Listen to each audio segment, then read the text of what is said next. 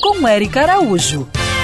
Uma égua que puxou carroça a vida inteira morreu queimada esta semana no Rio de Janeiro. Esperança, como foi chamada, trouxe à tona a realidade de muitos animais de tração e agora se tornou bandeira de luta.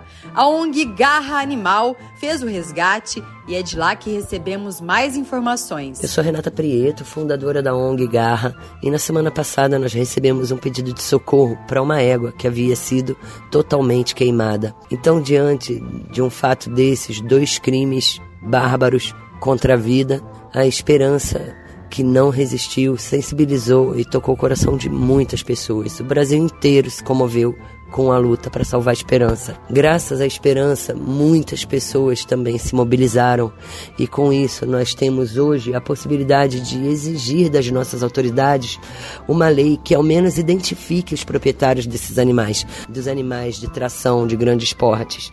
É simples, basta microchipar esses animais e fazer um banco de dados, fazendo um vínculo do microchip com o CPF do proprietário.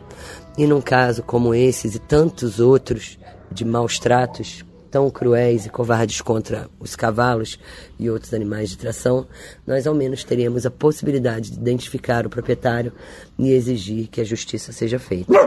Por isso é tão importante a Lei Esperança, nós estamos brigando por ela, que seja criada a Lei Esperança não só no Rio de Janeiro, mas no Brasil inteiro. Gente, até o Rodolfo Schneider, lá em São Paulo, recebeu mensagens deste caso. O Mário Dias aqui no Rio e toda a nossa equipe ficou muito comovida. Afinal, aqui na Band, todos nós amamos os bichos, a natureza e estamos juntos com os nossos ouvintes, somando forças na esperança para um mundo melhor para os animais.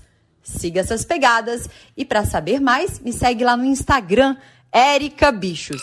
Quer ouvir essa coluna novamente? É só procurar nas plataformas de streaming de áudio.